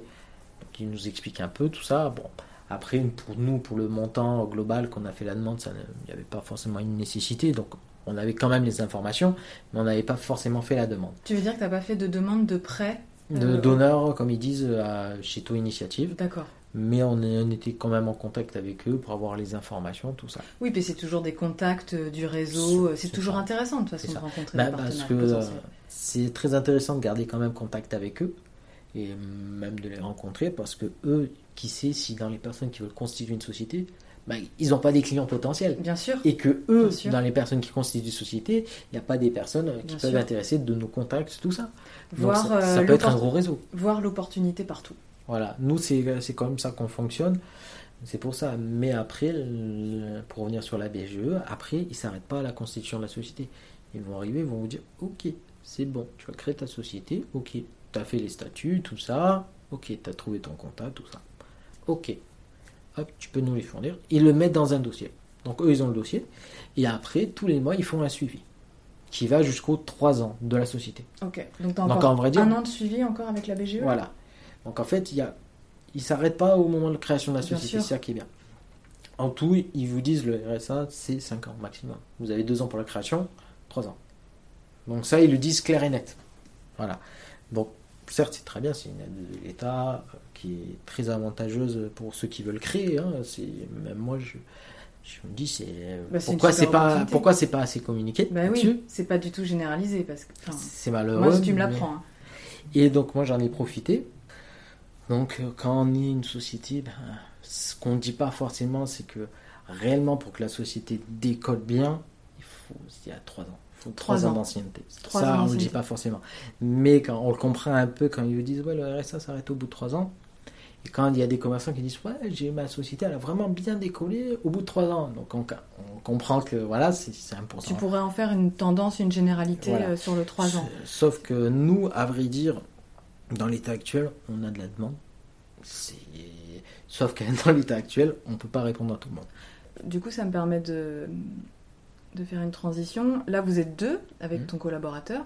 Tu disais tout à l'heure que tu étais en train de chercher des commerciaux, que tu avais trouvé une personne. euh, Voilà, un agent commercial euh, indépendant qui est Ok. fortement motivé. C'est pour ça. Et en fait, euh, nous, ça nous permettrait un peu de soulager cette partie-là pour pouvoir vraiment, nous, travailler sur certaines autres parties et pouvoir trouver aussi un agent commercial ailleurs, tout ça. Donc, Donc- on est en train de, de voir pour vraiment une phase de développement. Tu voudrais recru- recruter combien de personnes idéalement? Idéalement, le réel objectif sur lequel on travaille actuellement, c'est d'avoir un commercial et un technicien pour pouvoir réaliser des visites dans chaque grande ville. Dans chaque grande ville, Le réel objectif. Hein. une dizaine de grandes villes, donc tu, cherches 20 Alors, personnes. euh, en tout, actuellement, on est en train de voir pour Lyon, Ouais. la Oui, Côte d'Azur. Ça va se faire peu à, pas à pas, j'imagine, Voilà. C'est là, là-bas. mais sur deux- ces deux régions-là. Voilà, parce que mon associé Donc, va lui euh, s'occuper de Paris. Il va monter sur Paris, tout ça. Où il y aura un bureau. D'accord. tout ça sur Paris et euh, qui est en travaux malheureusement Euh, mais euh, voilà il y aura Paris déjà le sud est Paris Ok. et après nous le réel objectif ça serait de faire Lyon en priorité puis la Côte d'Azur aussi parce qu'en fait sur la Côte d'Azur euh, Il y a une demande. il y a une demande pourtant on voit qu'il y a des concurrents on se pose la question des fois Euh, il y a la demande que ça soit dans divers secteurs auto immobilier tout ça mais ça s'arrête pas quoi Dans les secteurs euh, que tu avais évoqués, euh, tu m'avais dit il y a un musée qui vous a cherché. J'aimerais aller faire une passerelle vers la culture. alors Est-ce que tu peux en parler? alors c'est un musée qui a Donc il y a aussi le secteur culturel qui s'intéresse. il s'y intéresse. Après, il y a un, un milieu associatif aussi avec qui on échange, mais ça j'en viendrai après. Mais l'aspect culturel, pourquoi? Parce qu'à vrai dire, bah, il y a des musées qui datent des années et des années, qui sont pas forcément adaptés à des personnes à mobilité réduite. Ok. Donc l'avantage, c'est de pouvoir faire ça avec visiter des établissements, avoir accès à des informations qu'on n'a pas forcément, qu'on voit au musée, ben, permettre à des personnes qui ne sont pas forcément à la porte à côté de visiter. Je vais prendre exemple, euh, voilà, le Daily là-bas. Pour moi, c'est un très bon exemple. Ben, c'est un bâtiment, c'est une des sept merveilles du monde. Ben, pas tout le monde peut visiter. Bien sûr. Donc euh, voilà, il faut se payer le billet d'avion pour y aller, il faut se payer l'hôtel, tout ça. Donc c'est un assez gros budget. Alors que si par exemple on l'aurait fait de façon dématérialisée, nous on limite un accès pendant 24 heures, comme si quand on prend un billet pour Bien aller au, au Louvre, comme ça, c'est limité 24 heures pour rentrer. Ben là on peut faire pareil. Donc les gens visiteraient. Donc ça permettrait à ceux qui n'ont pas forcément le budget pour y aller, ben de visiter. Ouais, la. Mais l'argent est reversé quand même au d'ailleurs Ouais, bien sûr. tout ça. Donc c'est leur est reversé. Mais les personnes qui veulent réellement le visiter, mais ils y vont. Bien sûr. Donc ça ne joue pas là-dessus. Et nous, on veut vraiment pouvoir faire accéder à la culture, mais vraiment à tout le monde, que ce soit des personnes qui sont défavorisées, de, de- de- voilà, de tout Oui, à la milieu. rigueur, quoi. euh, ta visite virtuelle serait moins chère qu'une entrée en réel au musée, puisque tu n'as pas accès en direct aux œuvres pour euh, les puristes. Euh, et tu permets à des gens qui peuvent pas se déplacer dans les musées. Tu vois, c'est quelque chose auquel j'ai jamais fait attention. euh, la, la possibilité pour les personnes handicapées de se balader dans les musées. En tout cas, dans les théâtres, euh, c'est chaud. clairement. Très compliqué parce que c'est des compliqué. bâtiments qui ont des, des, des- des siècles. tout- Oui, ils c'est sont pas ça, adaptés à, à ça. Ou Donc, à vrai euh, dire, ils vont être euh, en bas, ils vont pas être en hauteur ou autre comme ouais, ça. tu vas quoi. être mal placé. On va euh, être tout devant, quoi. Ouais. Et bien, du coup, euh, du coup, ce que je trouve intéressant dans ton, dans cette expérience-là avec le musée, c'est que euh, finalement, c'est un secteur auquel vous aviez pas pensé, j'imagine, et qui vient à vous. Pas forcément, parce que nous, on a... moi je suis quelqu'un assez euh, carré niveau juridique, tout ça. euh, bah, c'est surtout que. Bah ouais, il y a les droits d'auteur. Ouais. Les tableaux. Donc, et, Et c'est un frein, ça? Bah, pour, moi, pour moi, je trouve que ça peut être un frein parce que bah, si euh, on fait un musée, bon, telle personne, telle personne, telle personne dit oui, mais s'il y en a un qui dit non, je me vois mal de faire une visite avec un tableau flouté.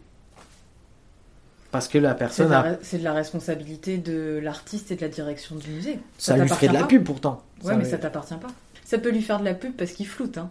aussi. Mais dans nous, c'est- si on fait une visite d'un musée, c'est qu'on veut montrer C'est vraiment tous les c'est tableaux. que toi, ce qui, se- ce qui est important pour toi, c'est l'accès à la culture Voilà. pour tous, bien qu'on paye, hein, et c'est important de, de- de payer euh, l'entrée au musée. Mais euh, elle était, il était intéressant cet exemple-là parce que euh, ce que je trouvais intéressant quand on l'a préparé, c'est que tu me disais, bah, c'est rigolo parce que finalement, on peut, on peut pas anticiper le marché. Du tout. C'est que toi, tu avais une idée euh, sur certains secteurs, j'imagine, tu as anticipé certains Alors secteurs, le, et que tu as d'autres secteurs finalement qui trouvent que l'idée est intéressante. alors, sur le business plan du tout début de la société, on- nous, on avait ciblé tout ce qui était salle de sport, restaurant, concession. Parce que c'est bah, c'est là où il y avait la demande pendant le confinement et euh, juste avant. Parce qu'on s'était renseigné un peu, tout ça, sur ce qu'ils recherchaient. Et après le confinement, total retournement de situation. Concession, oui. Ah, domaine viticole, ah, non, je veux pas forcément montrer, à part montrer peut-être les vignes, tout ça. Alors que j'ai dit, mais Tu pourrais montrer les coulisses. Enfin, moi j'adore les coulisses pas des forcément entreprises. ça. C'est Mais- pas forcément ça. Par exemple, dans le domaine viticole, qui sait que majoritairement ils ont des salles pour faire les mariages, qu'ils ont des salles pour faire des séminaires, qu'ils ont des, Oui, des ils ont, gîtes, tout- des ils ont une offre qui est diversifiée, effectivement. Donc j'ai dit, mais ça vous communiquez là-dessus? Ah, pas forcément. J'ai dit, Hmm. il faut montrer. J'ai dit, parce que moi, vous organisez un mariage là. Moi, j'ai dit, en plus, vous avez un super beau décor. Hmm. J'ai dit, bah oui. Moi, je suis curieux de savoir si je peux héberger. Parce que certes, je fais mon mariage, tout ça. Mais oui, mais j'ai toute l'organisation derrière. Mais si après il invités. faut que je rentre, que les personnes ils sont désolés de le dire, mais canne te euh, voilà, je vais pas louer un bus pour tous les ramener quoi. Euh, c'est pour ça. Là, s'ils peuvent dormir par exemple sur place, autant en profiter. Mais on le sait pas forcément. Donc nous c'était au moins appuyé là-dessus. Et après les concessionnaires, bah, eux c'était par rapport à ça. Et j'ai une anecdote sur le domaine auto où ça j'en rigole avec mon associé parce que chaque fois qu'on la raconte, on en- nous on en rigole parce que c'était un commercial. Je vais pas citer la marque parce que euh, voilà. Mais on était allé voir un concessionnaire. On était avec le directeur marketing. Pile euh, la bonne personne, le bon interlocuteur. C'est- c'est On se parfait. comprend. On se J'ai dit comprend. c'est parfait euh, directement. Je lui dis bah nous on fait ça, ça, ça. On est allé direct. Il dit ah vous pouvez faire un véhicule tout ça. Ah oui on peut faire ça, il n'y a pas de souci. Ok ça vous prendrait combien de temps? Le dit faire le tour du véhicule tout ça 20 minutes avec intérieur tout ça. Ok. Et là on voit quoi? Un commercial débarquer avec son téléphone faire un appel visio. Mon associé me regarde il a compris direct. Moi j'ai pas le- compris là, tu vas en venir. Et en fait le, le commercial lui il venait vendre le véhicule par visio. Ah oui, oui, bah tu vois, excellente euh, transition. Et ouais. nous en fait C'est quoi ta plus-value par rapport à quelqu'un qui le fait par téléphone? Et ben le, le directeur marketing nous pose la question, il me dit bah regardez, là il fait un appel visio, tout ça. Je fais ouais ouais ouais. Mais il en fait combien par jour? Il me dit ouais il en fait 4-5. Je dis ah ouais, pas mal, c'est bien ça. Je lui dis mais il en vend combien comme ça? Il me dit ah allez sur 4-5 il va en vendre une. Ok. Ouais. Il dit ça lui prend combien de temps Donc par il appel déplace, visio il se déplace quatre fois pour rien. Entre Donc j'ai dit, ok, on va dire sur 4. Ça va être sur 4. J'ai dit, ok. Mais il prend combien de temps en moyenne et tout Déplacement. Oh, Il me dit à peu près en tout une demi-heure l'appel visio, tout ça. Ah ouais J'ai dit, ouais, quand même, euh, deux heures dans la journée. Hein. Et là, il me pose la question fatidique. Mon associé, il a vite compris, il est sorti parce qu'il a explosé de rire. Mais le commercial, euh, le directeur, il a, il, a creusé sa tombe. Je lui ai dit, bah, nos visites, 20 20 minutes. Il n'a pas répondu. Je lui ai dit, pourquoi euh, Il me dit, après, je c'est un lien. Je lui ai dit, mais vous, par contre, il vous faut combien de temps pour envoyer après un tu mail? le refais. Tu le refais. Et là, j'ai re- j'ai re- je l'ai fait continuer à creuser sa tombe, à vrai dire. Et je lui ai dit, mais il vous faut combien pour envoyer un SMS ou un petit mail, quoi? Il me dit, oh, allez, pour les 4, on va dire 5 minutes. Je dis, je dis ah ouais, quand même. Bon, allez, on va arrondir. Punaise, ouais, faire la visite, euh, envoyer et tout, 30 minutes. Je dis, ça vous dit pas de faire économiser une heure et demie à vos commerciaux par jour? Mais tu vois, ce que je trouve intéressant dans, ta, dans ton anecdote, euh, parce que parfois on a, on a tendance à voir nos concurrents, en tout cas quand on débute, Mmh. on se dit, bon, ils sont établis sur le marché, donc ils ont mieux compris que nous. Ou en tout cas, Pas il y a forcément. mais pas forcément. Et ce que je trouve intéressant dans ton anecdote, c'est que très simplement, hein, tu compares ce que fait ton concurrent avec toi ce que tu proposes, et juste tu déconstruis parce que là, il y a un gain de temps. Et je le euh, dénigre pas, le concurrent. et non, parce que ça pourrait potentiellement être un collaborateur pour plus tard. Moi, je, j'aime, je préfère parler de collaboration que de concurrence parce que ton concurrent d'aujourd'hui peut être ton collaborateur de demain. Donc, ça. il faut, être, il faut toujours être alerte sur les opportunités de tes voisins. Et euh, voilà, en fait, tu compares juste. Lui, c'est ça. C'est pas moi qui fais la comparaison. et c'est très factuel en fait. Tu le guides dans la comparaison. Mm. Et je trouve ça euh, intéressant euh, pour les gens qui euh, peut-être sont à cette phase-là où vous, vous êtes en train de regarder la concurrence. C'est juste d'observer comment eux ils font, factuellement. hein. et vous, ce que vous apportez en plus ou pas, et voir comment vous êtes complémentaires. En fait. Et en fait, nous, le directeur, il savait plus quoi répondre. Mon associé, lui, il savait que je lui ai, désolé du jargon, mais cloué le bec. Mon associé, il a baissé la tête, il a tourné la tête, il avait envie de rire, et je lui ai fait signe de sortir parce que je savais qu'il allait exploser de rire. Parce qu'il il m'a dit, mais tu lui as cloué le bec, il avait plus d'arguments, tout ça. Et la personne, euh, euh, euh, elle Mais est-ce que vous avez signé? Moi, ce qui me vient là, c'est est-ce que vous avez signé? Parce que ça Non. dépend pas forcément de ça, une non, signature. tu le euh, sais bien. pas forcément signé parce qu'après la personne, je l'avais, je l'avais relancée et oui, mais, mais, mais elle bégayait chaque fois. Ouais, comme Et quoi. moi, euh, elle, elle avait pas, en fait, elle avait plus d'arguments. Et c'est, euh, bon, je sais pas, peut-être qu'ils avaient pas forcément le budget ou qu'ils voulaient vraiment importe. pas se, importe, se mais- changer quoi. C'est ce que je, ce que, ce que je, te, je te demande ça parce que parfois on a tout bien géré dans la négociation, on a bien ciblé le besoin, mais il y a un argument de l'autre côté qu'on n'a pas et qui fait qu'on signe pas et c'est pas grave et c'est c'est pas pour ça qu'il faut se décourager Ah non, ou se tout. dire euh, parce que moi j'avais entendu dire que pour la prospection sur 100 appels Ouais, il y a peut-être un qui va signer. ouais il y en a qu'un Ah oui, c'est ça. et, et c'est pas grave. En fait, il faut juste être au courant de ça et que parfois c'est pas euh, c'est pas quelque chose qu'on maîtrise et qu'il faut garder confiance parce que tu vois si tu passes euh, si tu démarches 100 personnes et que t'as qu'un appel, tu peux avoir de la confiance qui qui se s'abîme et que c'est important de garder euh, la tête froide et, euh, et de continuer continuer Ah continuer oui, mais et de se préparer et de toujours s'entraîner et, euh, Ah et c'est pas perdu. C'est ça. Ah que non, je veux non, dire. non. Ça, des portes, ça, tout le monde va en prendre, hein, que ce soit dans n'importe quel secteur d'activité. Mais on en apprend. Moi, j'ai j'ai fait, je me suis, je sais pas pourquoi, je me suis amusé à me faire des stats sur moi-même ou sur les rendez-vous, de voir mon taux de réussite. Et euh, moi, je me suis dit, c'est bizarre quand même, j'ai fait réussir quand même de faire des stats de 80% de taux de réussite sur mes rendez-vous. Je me dit, mais comment j'ai fait? Il y en a, en fait, à la fin, ils le disent, ouais, c'est une histoire de budget qu'ils n'ont pas forcément le budget. Ils voulaient, ils veulent faire. Sur les 20% qui restaient, ce Voilà. serait une histoire de budget. Majoritairement, ce qu'ils disent qu'ils n'ont pas forcément le budget, tout ça. C'est pas une histoire de pas avoir l'intérêt, tout ça. Eux, ils disent, ouais, j'ai pas forcément le, le budget accrédité pour, tout ça, parce qu'on a des, euh, des budgets accrédités pour une année, tout ça. Ouais. Et c'était pas budgétisé. Je dis, ok, pas de souci, à l'année prochaine. Bah bien sûr. Ils me, disent, ils me disent, pourquoi l'année prochaine? Bah, Bah, Comme ça, moi, l'année vous le mettez dans votre budget. Bah oui. Et là, ils- souvent, ils restent bouche bée parce qu'ils savent pas à quoi répondre. Parce qu'ils se disent, ouais, d'un côté, oui. Ouais. Donc c'est pour ça. Et si c'est non, c'est qu'il y a peut-être autre chose euh, qui se joue. Mais après, on s'arrête pas. Nous, par exemple, il y a des personnes avec qui on va pas forcément travailler. Parce qu'ils ont dit, ben ouais, euh, la, la direction nous accorde pas euh, le C'est financement pas pour. possible pour une raison. Mais c'est pas. J'ai dit, ben moi, c'est pas pour ça, parce qu'on va pas forcément travailler ensemble, que je vais pas vous envoyer des personnes, tout ça. Mais bien sûr. Bien Et sûr. moi, c'est des personnes. euh, voilà, là, par exemple, euh, c'était un club, le club de rugby. On travaillera peut-être pas, on travaillera pas ensemble, peut-être. Non, mais ils peuvent parler de toi. moi, je leur ai envoyé quelqu'un. Mais bien sûr. Et moi, ils m'ont dit, ah ouais, merci. Bah ouais. Bon esprit. Parce que c'est.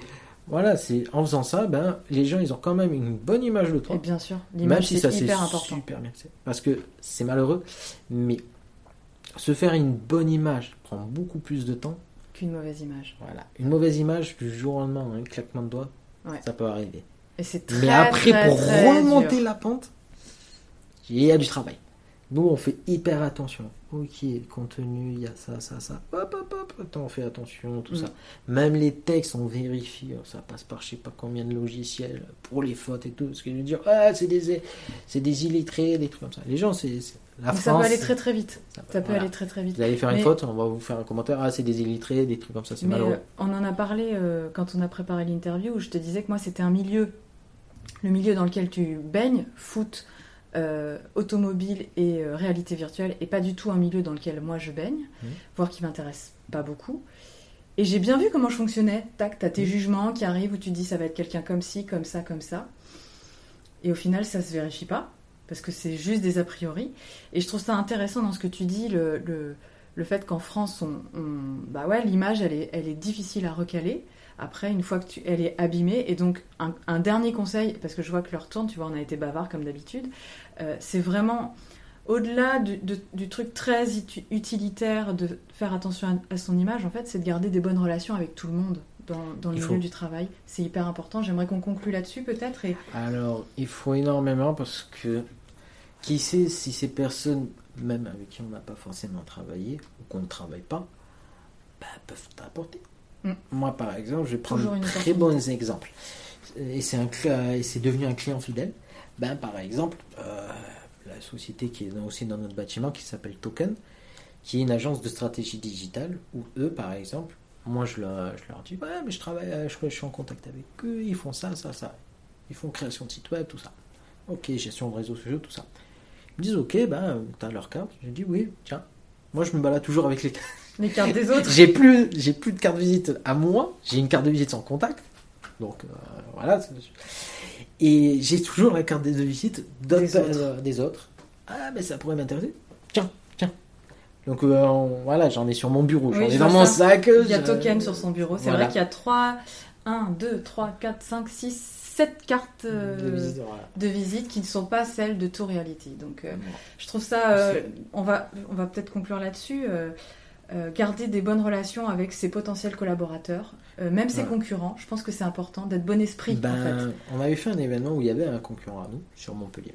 C'est, ben, en fait la société qui a organisé cet événement, on est partenaire avec eux. Et on s'est dit clairement, on a dit, ouais, il m'a sorti le même jargon que vous, que toi, pardon.